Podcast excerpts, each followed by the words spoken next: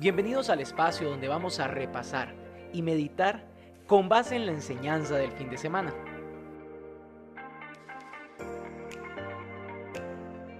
Esto es Conversaciones de Vida.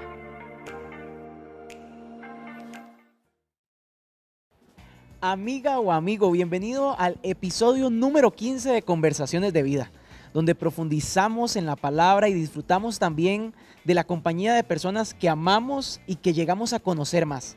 Y hoy tenemos el privilegio de tener a Ana Rita, la predicadora del fin de semana, pero no solo a Ana Rita, sino también a nuestro pastor Mauricio Solís. Don Mau, bienvenido. Gracias, gracias. Un gusto estar nuevamente aquí en el capítulo 15 de Conversaciones de Vida. Muy contentos de participar y seguir empujando la carreta. Así es. Yo creo que realmente el mensaje que recibimos este fin de semana estuvo lleno de dos elementos, diría yo. De fe, pero también de un llamado a la obediencia. Y yo hoy puedo rajar que tengo a dos personas aquí que se han caracterizado por eso. Porque yo no conocía a Ana Rita, pero cuando me empezaron a hablar de ella, todo el mundo me decía una mujer de fe. Y usted conoce también a nuestro pastor, un hombre de fe. Y me gustaría que me cuenten los dos un poco acerca de cómo se conocieron, porque sé que está ligado también al ministerio de cada uno de ustedes. Sí, bueno, déjenme tener el privilegio de, presentarles a Ana Rita Vargas. Ana Rita la conozco hace más de 20 años. y ella es la fundadora de una fundación, valga la redundancia, que se llama Fe en Acción. Y si hay algo que yo puedo decir de Ana Rita, es la palabra congruencia. Eh, congruencia de eso, de ser una mujer de fe y de ser una mujer de acción. Ana Rita es una líder cristiana que se ha formado en teología, que ha eh, ministrado en muchos países y ha trabajado mucho con mujeres, ¿verdad? Y su ministerio de restauración, ¿verdad? especialmente con mujeres, eh, la ha llevado por, por muchas aventuras de fe. Eh, en ese sentido, creo que ella es la que mejor nos puede contar la historia. Pero Ana Rita, un gusto tenerte con nosotros. Gracias por apoyarnos este fin de semana, compartiendo la palabra. Eh, eh, mostrándonos a Esther, una mujer valiente, que yo creo que también refleja tu propia historia. Vos sos una mujer valiente. Contanos un poco tu trayectoria. Bueno, este, yo trabajé en el INS por casi 15 años cuando Dios me llamó. Me llamó al ministerio y entonces yo le pedí a él que me indicara el mes específico para yo estar segura que era su voluntad, porque siempre he sido así, ¿verdad? Y el Señor me habló que era en el, mes, en el mes de noviembre, ¿verdad? Y ese año yo puse la renuncia. A partir de ese momento yo le dije al Señor, Señor, yo no voy a ir a un dentista empírico, no voy a exponer mi boca a alguien que no sepa, tiene que ser profesional. Entonces tu palabra no la vamos a dar tampoco en forma empírica, yo necesito que tú me digas dónde debo de estudiar para yo aprender es tu palabra, no es mi palabra. Y yo le tengo mucho temor a, la palabra de Dios, ¿verdad? En el sentido de que es de Él, ¿verdad? Entonces, así como yo no iría a un dentista empírico, yo creo que tu palabra no se puede enseñar de forma empírica. Se requiere capacitarse. Y el más interesado eres tú que yo, porque yo quería sacar una maestría en mercadeo. Pero yo le dije, Señor, usted me dice, o si no me, me, pongo a estudiar una maestría en lo que es este eh, la Biblia, ¿verdad? Nuevo Testamento. La cosa es que el Señor me lleva a Cepa y ese fue el lugar que Dios escogió para mí. Nunca se me olvida, don Allen Carey oró por mí el día de la entrevista y yo dije, este es el lugar. Y a partir de ahí el Señor, bueno, he estudiado muchos años, me proveyó recursos y herramientas porque paralelamente a eso ya yo tenía la fundación Fe en Acción. Yo renuncié por un sueño que todavía, yo creo que nadie daba un 5 yo no, no existen los cinco hasta ahora, pero en ese momento, este, nadie da un cinco y yo renuncié creyéndole a Dios. Y yo le dije, Señor, aquí estoy. Me, me acuerdo que me dieron prestaciones y yo le dije al Señor, bueno, Señor, como usted me sacó a mí, usted me sostiene a mí, usted me va a mantener a mí, entonces yo regalé las prestaciones. Contanos a qué se dedica la fundación. Ok, entonces este, la fundación eh, es un ministerio que Dios puso en el corazón, ¿verdad? Para llevar la palabra de diferentes servicios, de diferentes formas. Se puso fe en acción porque precisamente es de fe en acción, ¿verdad? Y este, nosotros le decimos que es como una iglesia sin paredes, donde podemos nosotros eh, acercarnos a las personas que tal vez nunca van a ir a una iglesia, ¿verdad? Entonces nuestra intención es llevar el amor de Dios a través de todo lo que hacemos. Si tuviera que graficar la fundación, es como un árbol con frutos o como un hospital ¿verdad? Este, donde las personas llegan a ser restauradas. Entonces tenemos diferentes ministerios, dentro de los cuales está el proyecto Metamorfosis, que ahí es donde yo creo que más conocí a Mauricio, ¿verdad? Claro. Ella hacía un evento anual, un evento. ¿verdad? que era un retiro para mujeres, pero totalmente transformador. Y la característica es que por 15 años ella ha dirigido esto, eh, eh, esa actividad, y siempre ha empezado sin presupuesto y termina haciendo eventos, creo que tuviste uno como de 700 personas una vez, me acuerdo, sí, ¿verdad? Sí, sí, este, por eso es fe, porque desde que renuncié y me dediqué al Señor, Él ha sido fiel.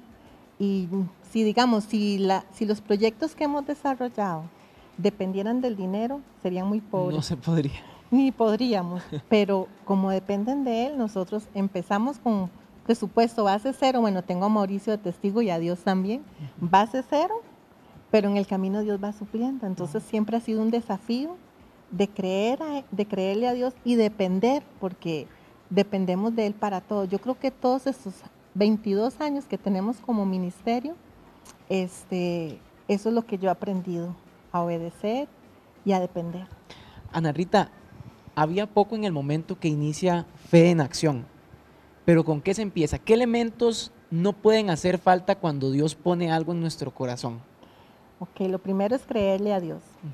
Primero, creer y después obedecer lo que vos dijiste al principio, fe y obediencia. O sea, para mí eso es la, esencia, porque cuando Dios te llama, Dios te capacita y Dios te da lo que necesitas, porque Él es el, soberano, ¿verdad? Que nos llama para sus propósitos eternos.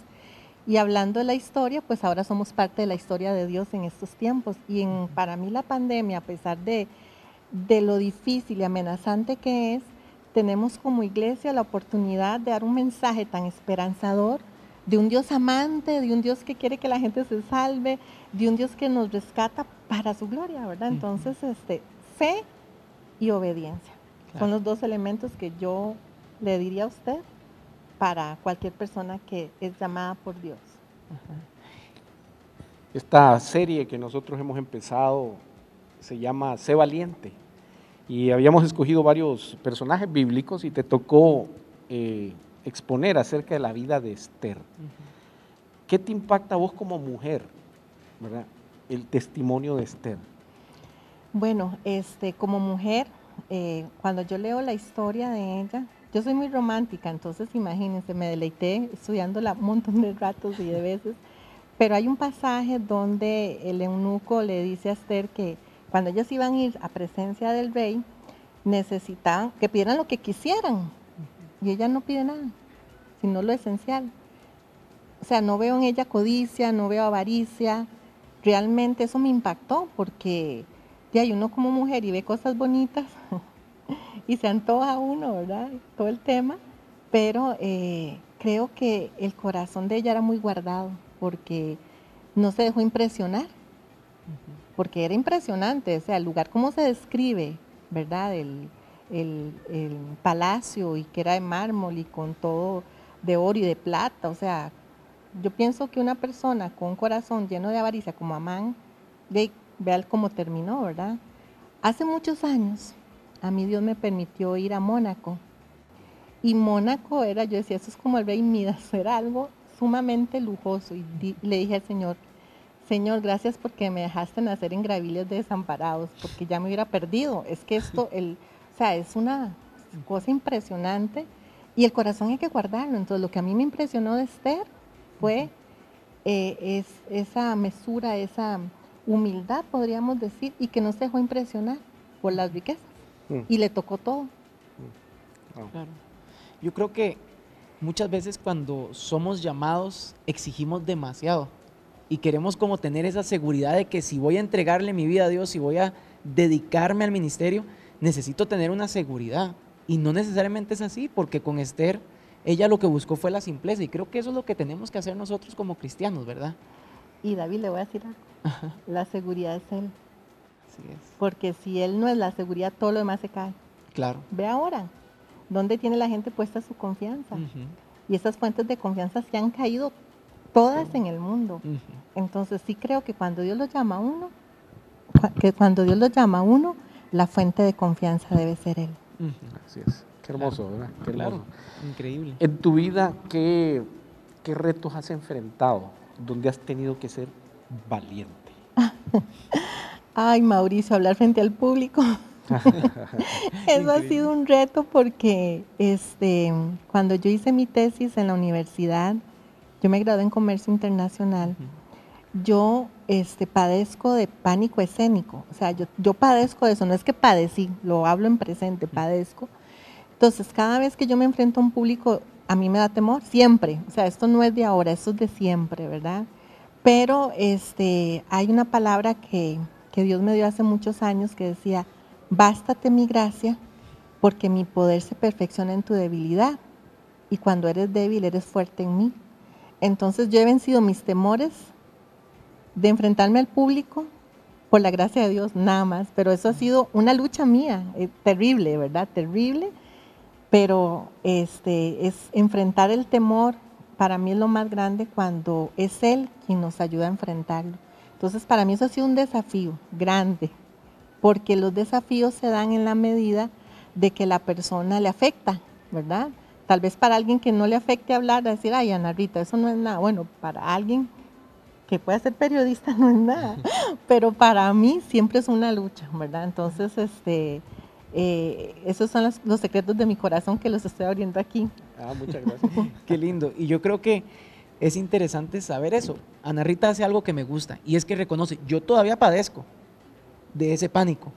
Pero ahí es donde nosotros ponemos la confianza en Dios y decimos, a pesar de que yo tengo estas limitaciones, para Dios no son limitaciones. Exacto.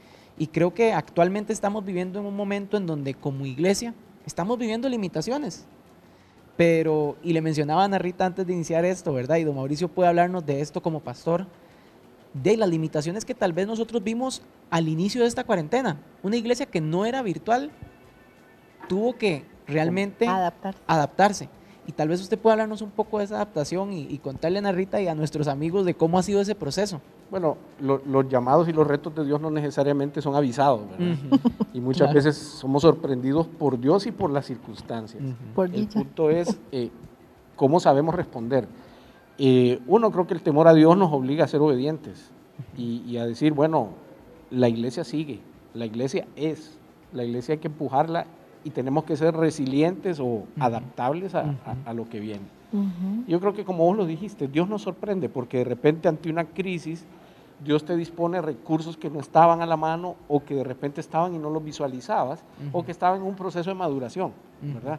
Y, y Dios nos, nos va guiando y nos va proveyendo lo que vamos necesitando en el camino. En ese sentido, yo creo que calificaría como positiva la experiencia para nosotros, Claro. porque nos movió a hacer algo que antes era una idea y un deseo, pero se convirtió en una acción por Una necesidad. necesidad. Exacto. Entonces Dios nos empuja en medio de la necesidad. claro. Sí, y es que eh, lo que yo siempre he dicho, ¿verdad? La iglesia somos nosotros, no son los edificios. Los edificios son instrumentos de Dios que se ocupan, obvio. Claro. Pero en este momento lo que están son los edificios cerrados, no la iglesia. Ujú. Nosotros somos las voces de Dios, somos los llevaderos, de, eh, ¿cómo es? Sembradores de esperanza, ¿verdad? Y que podemos hacer acciones justas a favor de la gente que está ahorita en necesidad. ¿Cuánta gente necesita una palabra de esperanza, de ánimo, de aliento? Necesitan comer. Ya hay que darles de comer, ¿verdad? O sea, y Dios suple, porque Dios suple. Entonces, es un tema de que Dios nos empujó, como en Hechos 8, ¿verdad? Capítulo 8.1, que hubo la, la situación de la dispersión y fue lo que Dios usó para que el Evangelio fuera a Judea, Samaria y el resto. ¿Qué está usando Dios ahora? ¿O qué está permitiendo? Para que la iglesia se pellizque, despierte, sea confrontada y sea usada poderosamente para su reino. Porque Dios ama a los que no le conocen y Él quiere introducirlos a su reino. ¿Y quiénes somos los responsables del mensaje y del llamado de Dios? Nosotros la iglesia, su cuerpo. Entonces tenemos que estar unidos, creo yo, ¿verdad? en un mismo sentir de que necesitamos cumplir la gran comisión de Dios, hacer discípulos, y lo hacemos en la casa, cocinando. Miren, a mí me ha tocado hacer de todo en mi casa, pero eso para mí es hacer iglesia, porque yo le estoy sirviendo a mi familia, estoy sirviendo de forma virtual, no es mi mejor este, habilidad, pero ahí lo intento, sufro montones porque eh, a veces me cuesta mucho, pero bueno, lo intentamos. Claro, y yo creo que es tener ese sentido de urgencia, que creo que como cristianos muchas veces no lo tenemos de pensar, hay personas que están a nuestro alrededor y que necesitan escuchar del amor de Dios. Y me gustaría que nos cuente un poco acerca de cómo es que nace ese llamado de renunciar a un trabajo y de decir, ok, tengo ese sentido de urgencia de compartir el Evangelio y de tomar decisiones radicales como, Como las tuvo que tomar Esther, inclusive, de confesar que era judía, aún en medio de una situación donde eso le podía costar la, La vida. vida. Sí, bueno, este, para mí una de las cosas más importantes en todo esto, David y Mauricio, es la intimidad con Dios y la relación con Dios. Entonces, el poder escuchar su voz a través de su palabra es esencial, ¿verdad? Entonces, Dios empezó a tratar conmigo siete años antes de que yo renunciara. Wow. Fue un proceso de siete años. Yo no renuncié como decir, Dios me llamó y renuncié mañana. No, Ajá. ese no fue mi caso. Mi caso fueron siete años, ¿verdad? Donde el Señor hablaba a mi corazón de que Él me iba a sacar del INS y que yo, eh, el, el último año que trabajé, el Señor me habló de que fuera que tuviera austeridad, porque yo tenía, lo voy a confesar aquí, más de 15 tarjetas de crédito Wow. En aquel entonces. Wow. Y el Señor, pa, corte, co-". y yo fui obediente. O sea, yo dije, Señor, y me dice, la quiero sin deudas, Ana Rita, sin deudas. Y yo fui obediente y hasta la fecha no tengo deudas, porque de ahí hay que obedecer. Dios es el que me sostiene, entonces tengo que ser buena mm, administradora de lo que Él pone en mis manos, Claro. ¿verdad? Entonces, fueron un proceso, David, de siete años, donde Dios me llamó, me escogió, me está capacitando porque uno nunca termina de aprender, pero es lo mejor que me ha pasado. Mm. Wow. Qué lindo, qué lindo. Eh, Esther se ve en un momento histórico para el cual no había pensado, no se había preparado, simplemente estaba ahí, pero tenía la condición de ser la persona, y en este caso era una mujer, en medio de una sociedad tan machista, ¿verdad? Una mujer que lo que hizo cambió el destino de nosotros ¿sí? cambió el destino de todo el pueblo de. Dios, cambió el destino de generaciones enteras, por una mujer que supo Tomar decisiones. tomar decisiones y asumirse, creérsela, que en ese momento te to- le tocaba. En un contexto machista como el que vivimos también, ¿verdad? Y donde se habla tanto del, pa- del patriarcado y todas estas cosas, ¿verdad? ¿Qué representa para vos como mujer el poder eh, hacer algo que pueda transformar generaciones como lo estás haciendo con la fundación? Bueno, este año en particular, una de mis metas es dejar un legado antes de que el Señor me lleve. Mm. Entonces, creo que al igual que Esther, en, en ese nivel, digamos, de, de legado, porque lo que ella dejó fue un legado de, de valentía que afectó 127 provincias del reino, ¿verdad? Este, realmente se requiere valor para uno marcar la diferencia en un sistema dañado como el mundo, ¿verdad? Donde hay machismo. No ha sido fácil, Mauricio, pero creo que lo más importante en mi vida ahora es dejar un legado y quiero hacer bien la tarea. Entonces, una de las cosas con las que yo, digamos, constantemente estoy revisándome es el corazón, las motivaciones que sean las correctas para impactar generaciones. O sea, yo no sé si una persona de las que oyeron el mensaje, eh, Dios le tocó y cambió el corazón. La gloria es de Él porque fue Dios, ¿verdad? Pero uno está haciendo el instrumento para que Dios lo use para ese momento, de hablando de momentos. Entonces, impactar vidas es desde la cotidianidad. O sea, esto es una bendición, ¿verdad? El poder estar aquí yo lo veo como una oportunidad divina. Pero para mí el escenario y el auditorio es mi familia y mi casa. Entonces ahí donde yo soy probada, porque aquí estoy con una gran sonrisa, estoy totalmente relax, sin presión de ninguna clase. Es muy fácil, Pero cuando está uno en la vida real, en lo cotidiano, en los de repente, en los corre y corre, en las, bueno, en todo lo que hay que hacer ahora, en la nueva adaptabilidad, ¿verdad? La nueva forma de vida, este, es ahí donde yo le digo al Señor, pesa mi corazón, porque si no, yo no me atrevería a venir aquí a decir una cosa y si en mi casa soy otra, no podría, porque creo que el legado para mí es eso, ¿verdad? De ser la persona conforme al corazón de Dios, una persona igual, con errores, con, con muchas debilidades, muchos temores, pero el grande es Él. Entonces mi tarea es llevarlo a Él donde sea. Ese es mi legado y quiero hacerlo bien, Mauricio. Lo estoy intentando. Sé que me falta mucho, pero quiero hacerlo. Claro, yo creo que es importante entender eso, de que todo esto de ser valiente se basa en decisiones de valor. Lo vimos con Esther, lo vemos con nuestro pastor, con Rita, y creo que muchos hemos estado paralizados, y lo digo por experiencia, hemos estado paralizados por no tener control del, por no, no avanzamos en el presente por no tener control del futuro y nos da ese miedo de que, ay, pero el futuro, ¿qué es lo que va a pasar? Y por eso no avanzo en el presente. Yo creo que de la misma manera que Esther lo hizo y que ustedes lo han hecho, tenemos que entregarle nuestra vida a Dios y también disfrutar de los procesos. ¿Cómo fue, cómo fue ese proceso de pasar siete años esperando a tomar esa decisión? Pues sí, este, el proceso fue un desafío, fue un desafío y eh, el tener, digamos, 15 años de seguridad económica, ¿verdad? A salir a confiar ciegamente en Dios hasta la fecha, ¿verdad? Porque Él es el sustento.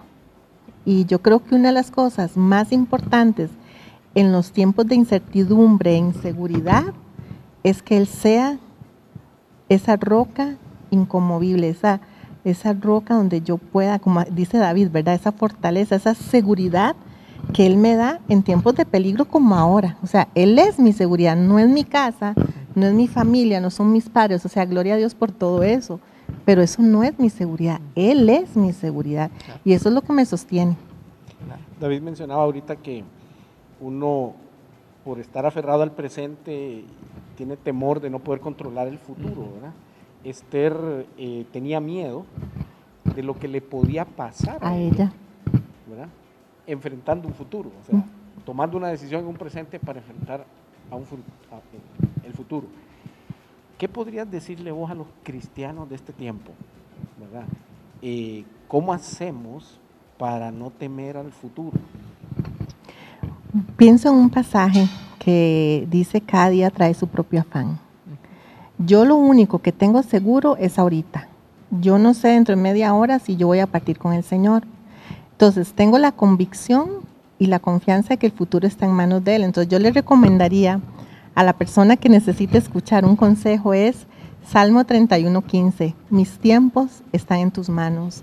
Sea que viva 20 años, 30, 80, están en las manos de Él, porque Él es el eterno y Él nos dio dice que tenemos un soplo de vida de Él y que nuestra vida es como un pensamiento. ¿Y cuánto dura un pensamiento? O sea, en sí nuestra vida es muy corta y muy transitoria y muy frágil. Eso es de todas las épocas, de todas las edades, en toda la historia. Entonces, que haya un futuro amenazante por la pandemia, hablando en términos de nuestro contexto, no debe de, sí preocuparnos en el sentido de ser responsables. Aquí hay que ser muy responsables, pero no debe de ser eh, un enemigo sino más bien tener claro que Dios vence en mí y que Dios me ayuda a enfrentar estos tiempos difíciles, porque son tiempos de que las economías colapsan, el tema del hambre, o sea, hay muchos, muchos factores socioeconómicos que estamos, digamos, lo estamos viendo, pero el futuro está en manos de Dios y eso me tiene que dar seguridad. Y en Cristo tengo la esperanza de que si muero, estaré con Él eternamente. Entonces, Pablo decía que para Él el vivir, ¿verdad? El morir era ganancia, pero el, hecho de, que Él tenía que llevar a otros a Cristo era su pasión, pero, pero realmente el tiempo es de Dios, está en manos de Dios nos tocó vivir esta historia que ha marcado como nunca un evento mundial, pero como nunca tenemos un Dios real. Qué mejor manera que poder practicarlo, vivirlo, sentirlo y promoverlo. claro. Yo creo que algo que me gustaba mucho que, nos contaba Rita en la prédica era que la historia de Esther inicia con una fiesta y termina, y con, termina una con una fiesta. Creo que la vida del cristiano es así. Inicia con una fiesta cuando aceptamos al Señor, decidimos comprometernos y convertirnos en, en sus discípulos. Y sabemos que en el proceso van a haber situaciones de preocupación como las que vive Esther, pero al final va a ser una fiesta. Las bodas del Cordero, una así fiesta. Es, Vamos a estar en una adoración constante. Eterno. Y realmente este, es una gran oportunidad, como les digo, y ustedes que tienen los medios, de llevar un mensaje esperanzador. Porque el futuro nadie sabe. O sea, yo puedo decir lo que pasó ayer y puedo estar compartiendo lo, que, lo de hoy. Pero yo no le puedo decir, Mauricio, este, yo voy a estar eh, viviendo tres días más o cinco días más o 20 años más. Yo eso no se lo puedo decir a usted porque yo no lo sé. Para terminar, eh, Ana Rita, hablabas de que quieres dejar un legado. Dejarnos un legado aquí, hoy. ¿Qué nos dirías? Pensando en Esther, pensando en tu propia vida, pensando en lo que conoces de esta iglesia, ¿qué crees que Dios pone en tu corazón que debes de compartir hoy para nosotros? ¿Qué es tu mensaje final? Bueno, que mm, la iglesia como cuerpo de Cristo dependa 100% de Dios. Que caminen en los propósitos y sueños de Dios. Y el legado para cada uno es un desafío. Creo que cada uno tiene un llamado que debe de cumplir, sea como le tocó a Esther de ser reina o como me tocó a mí en la fundación o como le tocó a Mauricio de pastor o a David de periodista, hay un llamado que cumplir para impactar nuestras, a nuestros entornos, ¿verdad? Entonces, para la iglesia yo creo que tiene que haber, eh, ¿puedo decir un pasaje? Está en Juan, eh, creo que es capítulo 10, creo que versículo 17, si no me equivoco, si no lo corroboran, mis ovejas oyen mi voz y me siguen. Entonces es seguir al pastor, porque Él es el que marca huella en nuestra vida, en nuestra historia, y nosotros debemos dejar las pisadas del Maestro a otros. Tenemos que escucharlo a Él. Tenemos, yo creo que una de las cosas que yo aprendo con la pandemia es aquietarme, porque yo soy una persona con mucha actividad y creo que que Dios me hizo un freno, ¿verdad? Pero ese freno ha sido para que yo aprenda a escucharlo y a obedecerlo. Porque a veces hacemos cosas que creemos que están bien o que es lo correcto, pero no, a veces son distractores que roban la fuerza al propósito de Dios.